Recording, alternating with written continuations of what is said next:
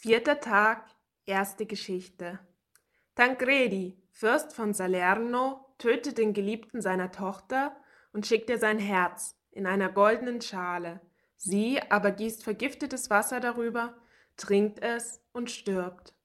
Einen traurigen Gegenstand hat der König uns für heute zu besprechen gegeben, da wir fremde Tränen, die nicht erzählt werden können, ohne dass Hörer und Sprecher zu Mitleid erregt werden, schildern sollen wo wir doch nur zusammenkamen, um uns zu erheitern. Vielleicht tat er es, um die Heiterkeit der vorigen Tage ein wenig auszugleichen. Was aber immer ihn dazu veranlasst haben mag, so will ich, da mir nicht zukommt, sein Gefallen zu ändern, euch eine klägliche, herzzerreißende und eurer Tränen würdige Begebenheit erzählen. Tancredi, der Fürst von Salerno, wäre ein mildherziger und gutgesinnter Fürst gewesen, hätte er sich in seinen alten Tagen nicht noch die Hände mit dem Blut zweier Liebender besudelt. Derselbe hatte zeitlebens nur eine Tochter gehabt, und wohl ihm hätte er auch sie nicht besessen. Der Vater liebte sie so zärtlich, wie nur je eine Tochter von ihrem Vater geliebt ward, und nur um dieser Liebe willen, weil er es nicht übers Herz bringen konnte, sich von ihr zu trennen, verheiratete er sie selbst da noch nicht, als sie das heiratsfähige Alter schon um mehrere Jahre überschritten hatte. Endlich gab er sie zwar einem Sohne des Herzogs von Capua zur Frau, aber nach kurzer Ehe machte dessen Tod sie zur Witwe und sie kehrte zum Vater zurück. Sie war von Gesicht und Gestalt so schön wie nur je ein anderes Weib gewesen und dabei jung, entschlossen und gescheit in höherem Maße, als eine Frau vielleicht taugen mag. Während sie nun bei dem zärtlichen Vater an Überfluss und Bequemlichkeit lebte, wie es ihrem hohen Range zukam und gewahr wurde, dass der Vater vor großer Liebe sich wenig bemühte, sie wieder zu verheiraten, beschloss sie, weil sie es nicht schicklich fand, ihn um einen zweiten Mann anzusprechen, sich, wenn es geschehen könne, heimlich einen würdigen Geliebten zu verschaffen. So beschaute sie sich denn viele adelige und nicht adelige Männer, die am Hof ihres Vaters verkehrten, wie das an Höfen zu geschehen pflegte, und beachtete das Betragen und die Sitten vieler unter ihnen. Vor den anderen gefiel ihr ein junger Diener ihres Vaters namens Guiscardo, der seiner Abkunft nach ziemlich gering, seinen Eigenschaften und seinem Betragen zufolge, aber mehr als alle übrigen adelig zu nennen war.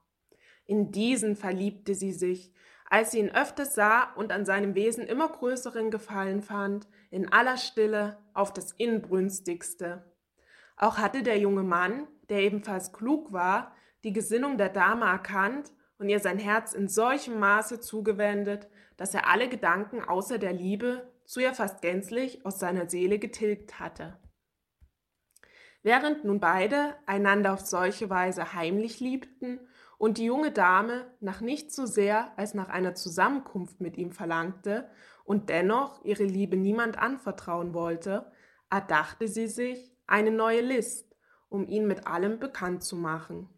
Sie schrieb nämlich einen Brief, in welchem sie ihm anzeigte, was er am folgenden Tag zu tun habe, um zu ihr zu gelangen. Dann steckte sie diesen in die Höhlung eines Schilfrohrs, das sie dem Guiscardo scherzend mit den Worten übergab, Daraus magst du heute Abend deiner Magd ein Blasrohr zum Feuer anzünden machen. Guiscardo nahm es hin und erriet bald, dass sie es ihm nicht ohne Ursache gegeben und solche Worte dazu gesprochen habe. Infolgedessen entfernte er sich zugleich, trug das Rohr heim, besah es und zerbrach es, als er es gespalten fand.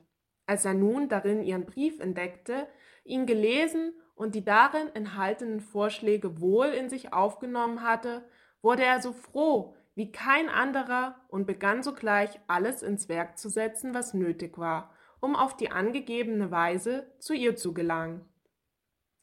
Hart an dem fürstlichen Palast war schon vor undenklichen Zeiten eine Höhle in den Felsen gehauen, die von einem künstlich durch die Wand des Felsens getriebenen Luftloch einiges Licht empfing. Weil indes die Höhle selbst vernachlässigt war, hatten aufgeschossene Dornen und Sträucher auch jenes Luftloch fast ganz verdeckt.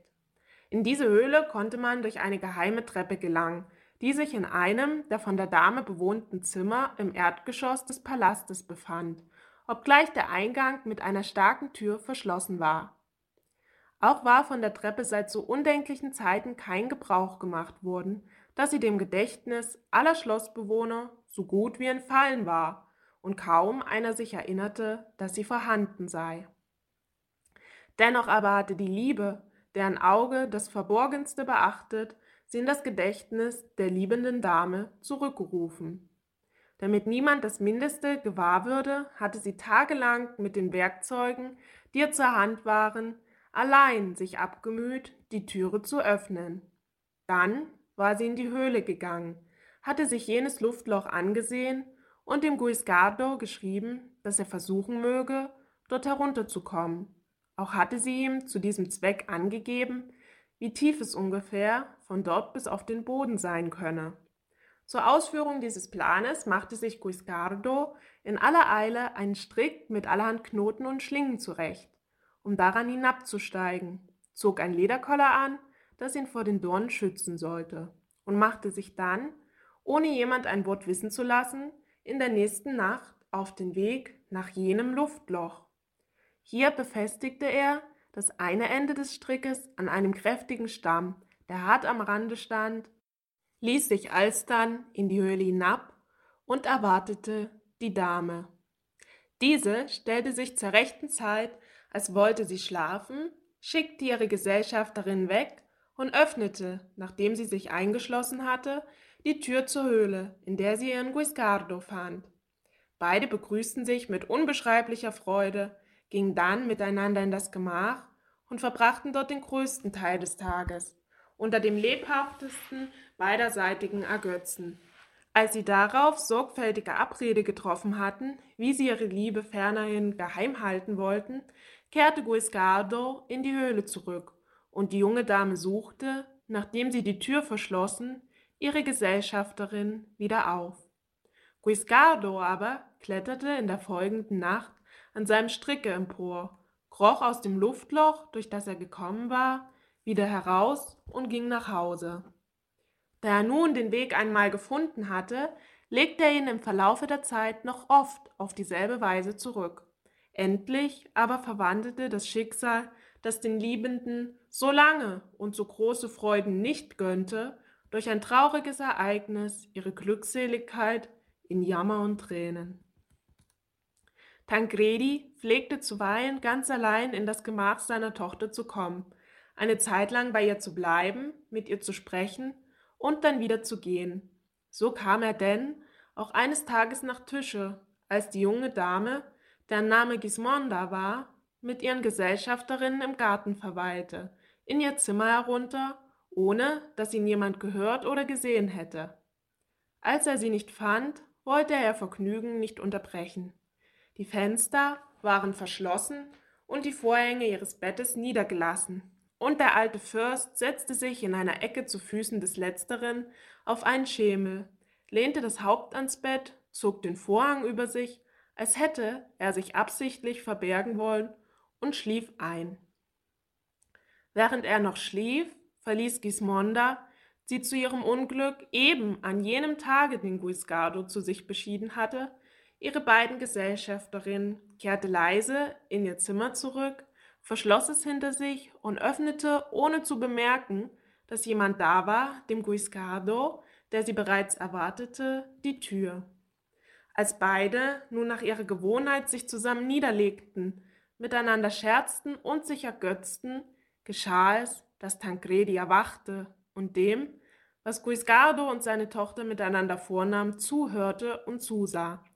Tief ergrimmt wollte er seinen Zorn sogleich über sie ausschütten, dann aber zog er es vor zu schweigen und womöglich verborgen zu bleiben, um später mit größter Überlegung und geringer Schande für sich selbst das auszuführen, was zu tun ihm bereits dunkel vorschwebte. Die beiden Liebenden blieben nach gewohnter Weise lange Zeit beieinander und wurden Tancredi noch immer nicht gewahr.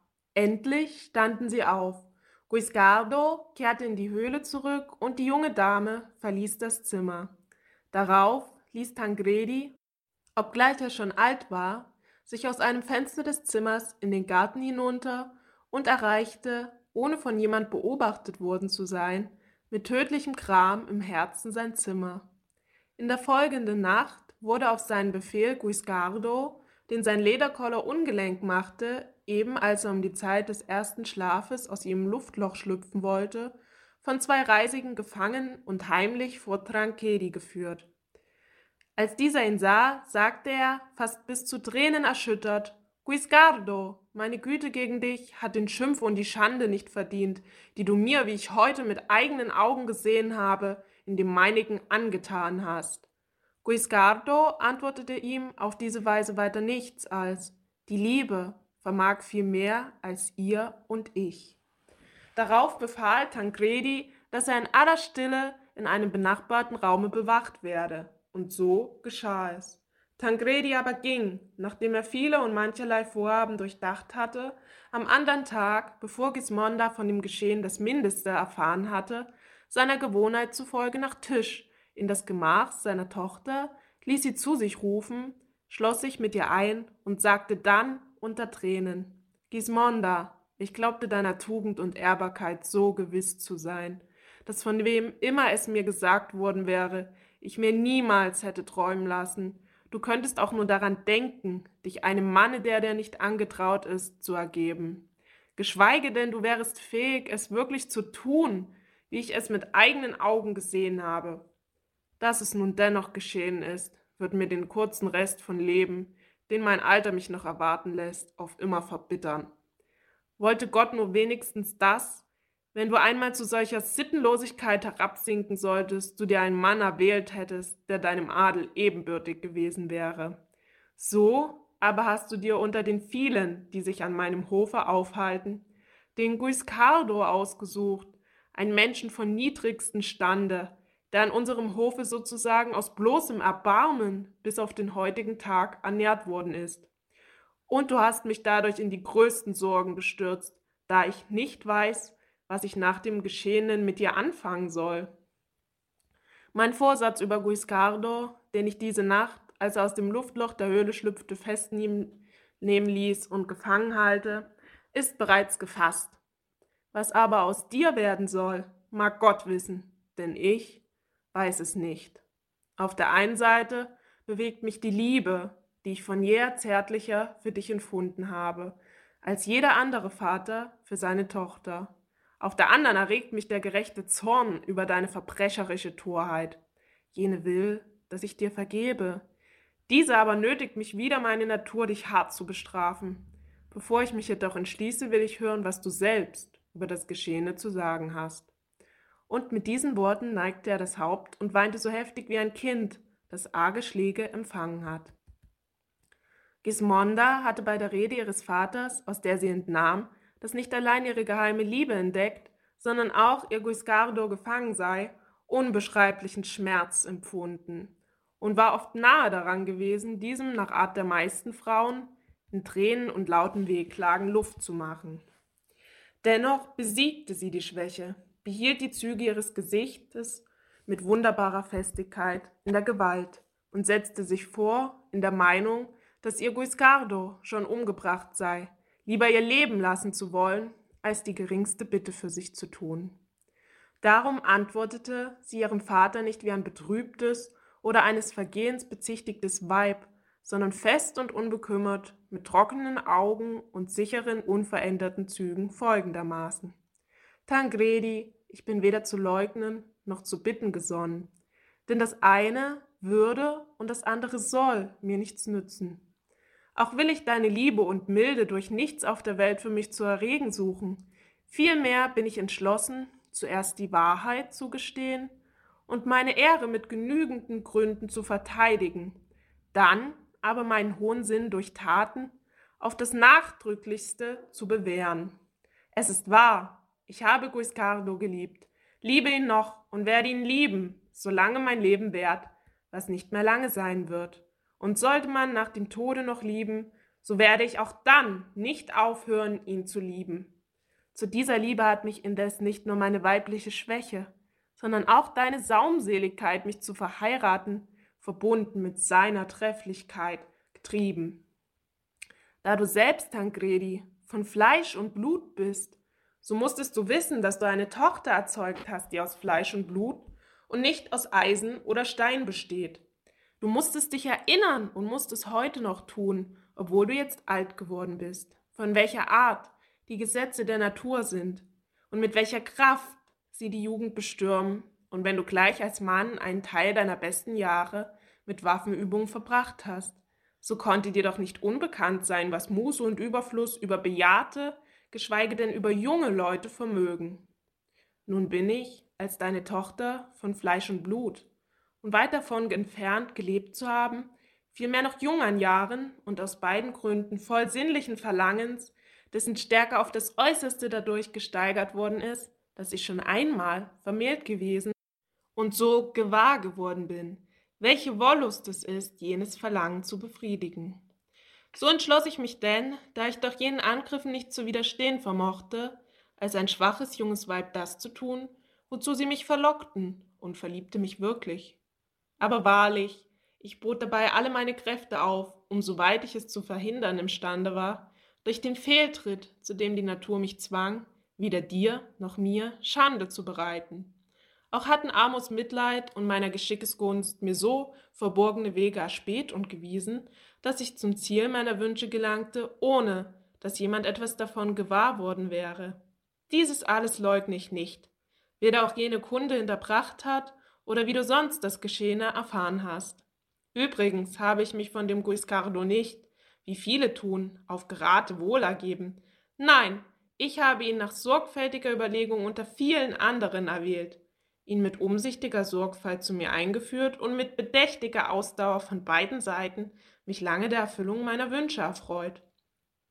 Dass ich eben ihn mir ausersehen, scheinst du, von meinem Fehltritt an sich abgesehen, dem gemeinen Vorteile mehr als der Wahrheit nachgehend, mir mit besonderer Bitterkeit vorzuwerfen, wenn du sagst, ich hätte mich mit einem Menschen geringeren Standes eingelassen, als ob du mir nicht gezürnt hättest, wenn ich mir einen Edelmann zu gleichem Umgang erwählt hätte.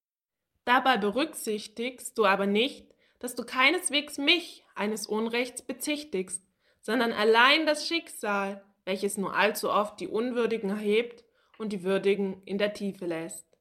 Schweigen wir aber jetzt einen Augenblick davon und fassen wir das Wesen der Dinge ins Auge, so wirst du erkennen, dass unser aller Fleisch aus einem Stoffe besteht und dass unsere Seelen alle von ein und demselben Schöpfer mit gleichen Fähigkeiten, gleichen Anlagen und gleichen Eigenschaften ausgestattet worden sind. Erst die Tugend hat uns, die wir gleich geboren wurden und noch werden, unterschieden, und diejenigen, welche sie in höherem Grade besaßen oder übten, wurden edel genannt, während die übrigen unedel blieben. Wenn nun gleich später widerstrebende Gebräuche dieses Grundgesetz verhüllt haben, so ist es darum weder aufgehoben noch aus der Natur und den edlen Sitten getilgt. Der also beweist unwiderleglich seinen Adel, der tugendhaft handelt, und wer ihn dann anders nennt, der lädt auf sich einen Makel und nicht auf den fälschlich benannten. Tue dich unter all deinen Edelleuten um, erwäge ihre Eigenschaften, ihre Sitten, ihr Betragen und stelle ihn Guiscardo mit den seinigen gegenüber. Willst du dann leidenschaftslos richten so musst du ihn hochadelig, deine Edelleute aber gemein nennen. Was im Übrigen Guiscardos Tugenden und seinen Wert betrifft, so habe ich mich in dieser Hinsicht auf niemandes Urteil, sondern allein auf deine Worte und meine Augen verlassen. Wer lobte ihn wohl je so lebhaft, wie du ihn wegen alles dessen gepriesen hast, was an einem wackeren Manne des Lobes wert ist? Und wahrlich, du tatest nicht Unrecht daran, denn täuschten meine Augen mich nicht, so hast du ihm keinen Lobspruch erteilt, den, den ich nicht von ihm durch die Tat viel herrlicher hätte bestätigt gesehen, als deine Worte es auszudrücken vermochten. Hätte ich mich hierbei aber dennoch irgendwie betrogen, so wärest du es gewesen, der mich getäuscht hat. Willst du nur noch sagen, dass ich mich mit einem Menschen von niedrigem Stande eingelassen habe? Gewiss, du sprächest die Unwahrheit. Sagtest du aber vielleicht mit einem armen Menschen, so könnte man dir allerdings zu deiner Schande vorwerfen, dass du einen trefflichen Mann in deinem Dienst nicht besser gefördert hast. Doch Armut beraubt niemanden des Adels, sondern nur des Besitzes. Viele Könige, viele große Fürsten sind arm gewesen, und viele, die hinter dem Pfluge gehen oder das Vieh hüten, waren und sind überreich. Das letzte Bedenken, von dem du sprachst, was du nämlich mit mir machen sollst, schlage dir nun völlig aus dem Sinn. Bist du in deinem späten Alter gesonnen, das zu tun, was du in deiner Jugend nicht pflegtest, willst du hart und grausam verfahren, so übe an mir als der ersten Ursache dieses Vergehens. Wenn meine Tat anders ein solches zu nennen ist, immer in deiner Härte, denn ich bin entschlossen, mit keinem Wort deine Milde in Anspruch zu nehmen. Auch beteuere ich dir, solltest du mir nicht dasselbe tun, was du dem Guiscardo getan hast, oder noch antun wirst, so werde ich mir mit meinen eigenen Händen das gleiche losbereiten. Wohlan denn, weine, wenn du willst, den Weibern gleich, verschließe, wenn du glaubst, dass wir es verdient haben, dem Mitleid dein Herz und töte uns beide mit einem Schlage. Der Fürst erkannte in dieser Rede die Seelengröße seiner Tochter, glaubte sie aber dennoch zu dem, was sie angedeutet hatte, nicht so fest entschlossen, wie es ihren Worten entsprach. Deshalb gab er, als er sie verließ, den Gedanken zwar völlig auf, seine Härte an ihr selbst auszulassen, beabsichtigte aber dafür, ihre glühende Liebe durch andere Schläge abzukühlen. Zu diesem Ende befahl er den beiden, die den Guiscardo bewachten, diesen in der nächsten Nacht ohne jedes Geräusch zu erdrosseln, ihm das Herz aus dem Leibe zu nehmen und dieses ihm, den Fürsten, zu bringen. Die Wächter taten genau, wie ihnen befohlen worden war. Der Fürst aber ließ sich am andern Tag eine große und schöne goldene Schale reichen, tat in dieses Guiscardos Herz und schickte sie alsdann seiner Tochter durch einen vertrauten Diener, dem er auftrug, wenn er die Schale übergebe, zu sagen, das schickt dir dein Vater, um dir an dem, was du am meisten liebst, ebenso viel Freude zu bereiten, wie du ihm an dem gewährt hast, was er am liebsten hatte. Gismonda hatte sich inzwischen, sobald ihr Vater von ihr gegangen war, in ihrem schrecklichen Vorsatz unerschüttert giftige Wurzeln und Kräuter bringen lassen, diese abgekocht und daraus ein Wasser bereitet, das sie zur Hand haben wollte, sobald geschehe, was sie fürchtete. Als nun der Diener mit dem Geschenk und den Worten des Fürsten vor sie kam, nahm sie mit unverändertem Gesicht die Schale und war, sobald sie dieselbe aufdeckte, das Herz erblickte und jene Worte vernahm, sogleich völlig überzeugt, dass es Guiscardos Herz sei. Deshalb blickte sie zu dem Diener auf und sagte, Wahrlich, einem Herzen wie diesem ziemte kein geringeres Grab als ein goldnes. Darin hat mein Vater verständig gehandelt. Und nach diesen Worten führte sie es zum Munde, küsste es und sagte, Mein Vater hat mir von jeher und bis zu diesem letzten Augenblicke meines Lebens in allen Dingen die zärtlichste Liebe bewiesen. Jetzt aber tut er es mehr denn je zuvor. Bestelle ihm dafür den letzten Dank, den ich ihm jemals sagen werde. Als sie dies gesagt, wandte sie sich wieder zur Schale, die sie noch fest in den Händen hielt, und sagte, während sie unverwandt das Herz anblickte, O geliebter Wohnort alle meiner Freuden, Fluch über die Grausamkeit dessen, der schuld daran ist, dass ich dich mit leiblichen Augen erblickte. Genügte es mir doch, dich mit den Augen des Geistes immer da zu schauen. Du hast nun deinen Lauf beendet und vollbracht, was dein Geschick dir bestimmt hatte. Nun hast du das Ziel erreicht, dem ein jeder entgegengeht. Alles Elend und alle Mühe dieser Welt hast du hinter dir gelassen und durch dein Feind selbst ein Grab gefunden, wie es deinem Werte gebührt. Nichts fehlt dir nun zu deiner vollen Bestattung als die Tränen derjenigen, die du im Leben so zärtlich geliebt hast. Damit aber auch diese dir zuteil würden, gab Gott es meinem unbarmherzigen Vater ein, dass er dich zu mir schickte. Und ich will sie dir gewähren, wenngleich ich mir vorgenommen hatte, ohne Tränen zu sterben und durch keinen Schrecken meine Züge verändern zu lassen. Habe ich dir meine Tränen gezollt, so will ich ohne Säumen frachten, dass durch deine Hilfe sich meine Seele mit derjenigen vereinige, die einst von dir so sorgsam beherbergt ward.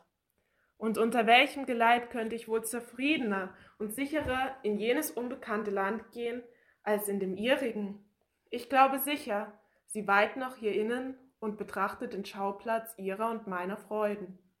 Und da ich gewiss bin, sie liebt mich noch, so erwartet sie wohl meine Seele, die auf das Zärtlichste anhängt. Als sie so gesprochen hatte, begann sie, ohne nach Art der Frauen laut zu klagen, über die Schale geneigt unter tausend Küssen, die sie dem toten Herzen gab, einen solchen Strom von Tränen zu vergießen, dass es wunderbar zu sehen war und nicht anders schien, als sei am Haupt ein Wasserquell entsprungen. Ihre Gesellschafterinnen, die um sie her standen, begriffen weder, was das für ein Herz war, noch was die Worte der Dame zu bedeuten hatten. Dennoch weinten sie alle aus Mitleid, erkundigten sich teilnehmend, aber vergeblich nach der Ursache ihrer Tränen und beeiferten sich zu tun, was sie nur wussten und konnten, um sie zu trösten. Die Dame aber richtete ihr Haupt, als sie genug geweint zu haben glaubte, wieder auf, trocknete ihre Augen und sagte, O mein vielgeliebtes Herz, nun sind alle meine Pflichten gegen dich vollendet, und mir bleibt nichts zu tun übrig, als dass ich mit meiner Seele komme, um der deinen Gesellschaft zu leisten. Und mit diesen Worten ließ sie sich die Flasche reichen, die das Wasser enthielt, das sie am Tage zuvor bereitet, schüttete es in die Schale, in der das Herz von ihren vielen Tränen gebadet lag, setzte sie vollkommen furchtlos an den Mund und trank sie völlig leer. Dann aber bestieg sie, die Schale in der Hand, ihr Bett, nahm die geziemenste Lage ein, die sie ihrem Körper zu geben wusste, drückte das Herz ihres toten Geliebten an das ihre und erwartete so, ohne ein Wort zu reden, ihren Tod. Inzwischen hatten ihre Gesellschafterinnen, ob sie gleich nicht wussten, was für ein Wasser Gismonda getrunken, alledem Tancredi hinterbracht, was sie mit angesehen und gehört hatten. Dieser eilte, das Geschehene ahnend, in das Gemach seiner Tochter und trat in dem Augenblick ein, wo sie sich auf ihr Bett niederlegte. Nun, da es zu spät war, sprach er ihr mit süßen Worten Trost zu und fing bitterlich zu weinen an, als er erkannte, wie weit es mit ihr gekommen war. Gismonda aber sagte zu ihm, Tancredi, spare dir diese Tränen für ein Unglück, das du nicht wie dieses selbst herbeigeführt hast, und verschwende sie nicht um mich, die ich dergleichen nicht begehre. Wer außer dir möchte auch wohl über das weinen, was er selbst gewollt hat? Wenn aber dennoch eine Spur der Liebe, die du für mich empfandest, in dir lebendig geblieben sein sollte, so gewähre mir als letzte Gunst, wenn du schon nicht dulden wolltest, dass ich stillschweigend und verborgen mit Guiscardo lebe, dass nun mein Leib, wenigstens mit dem seinigen, wohin du ihn immer hast werfen lassen, öffentlich zusammenruhe. Der Drang der Tränen gestattete dem Fürsten nicht zu antworten. Die Dame aber fühlte, dass ihr Ende gekommen sei drückte noch einmal das tote Herz an die Brust und sagte, Lebt mit Gott, ich scheide. Da verschleierten sich ihre Augen, ihre Sinne schwanden, und sie schied aus diesem leidvollen Leben. Ein so trauriges Ende nahm, wie ihr vernommen, Guiscardos und Gismondas Liebe. Tancredi aber bereute zu spät seine Grausamkeit mit vielen Tränen und ließ die beiden Leichen unter allgemeinem Bedauern der Leute von Salerno ehrenvoll in einem und demselben Grabe bestatten.